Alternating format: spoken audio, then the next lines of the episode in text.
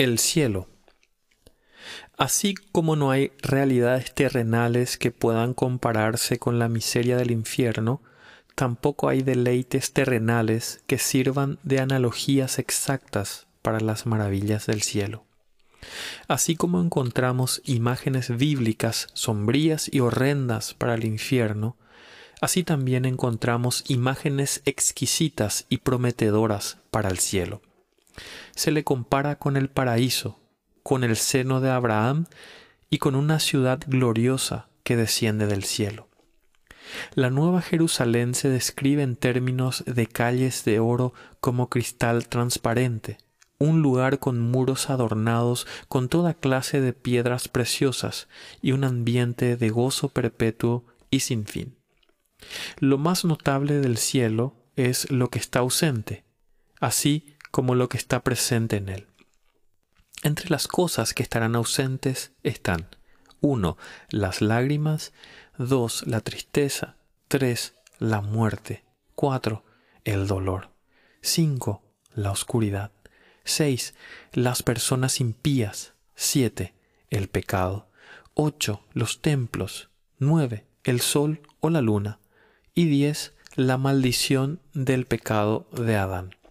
Ver Génesis capítulo 3, versículo 14 al 19. Entre las cosas que estarán presentes están 1. Los santos, 2. El río de agua de vida, 3. El árbol de la vida, 4. El Cordero de Dios, 5. La adoración, 6. La cena de las bodas del Cordero y su esposa, 7. El rostro descubierto de Dios y 8 el sol de justicia. El cielo es donde está Cristo, es la dicha eterna de la comunión con el Dios hombre. Jonathan Edwards, al tratar de expresar el gozo que los creyentes encontrarán en el cielo, escribe que los santos nadarán en el océano del amor y estarán bañados eternamente por los rayos del amor divino, los cuales serán infinitamente brillantes e infinitamente dulces y suaves, recibiendo eternamente la luz. Eternamente estarán llenos y rodeados por ella, y por siempre la reflejarán de nuevo hacia su fuente. Si bien los santos se deleitarán en la comunión con su Dios y Salvador, no hay ninguna razón para creer que no se reconocerán o que no tendrán comunión con los santos que conocieron en la tierra. El cielo es la morada de todas las cosas buenas. Habrá grados de bendición en el cielo. Para describir esto, Pablo usa una metáfora de las estrellas de distinto brillo que resplandecen en el mismo cielo. Sin embargo, hay varios puntos que aclarar, por aclarar.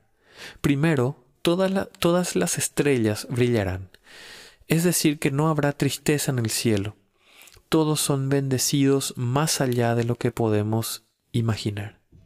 Segundo, la obra expiatoria de Cristo tiene la misma eficacia salvífica para todos los santos. Y, por último, las obras, entre comillas, del creyente, que merecen, entre comillas, mayor o menor bendición, no son buenas en sí mismas.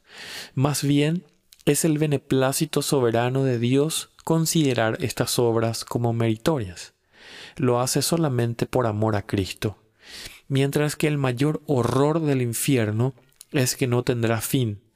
Uno de los más grandes gozos del cielo es la seguridad de que nunca terminará.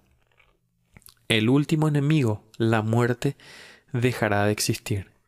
Lucas capítulo 20, versículos 34 al 38, asegura al creyente que este galardón del cielo es eterno.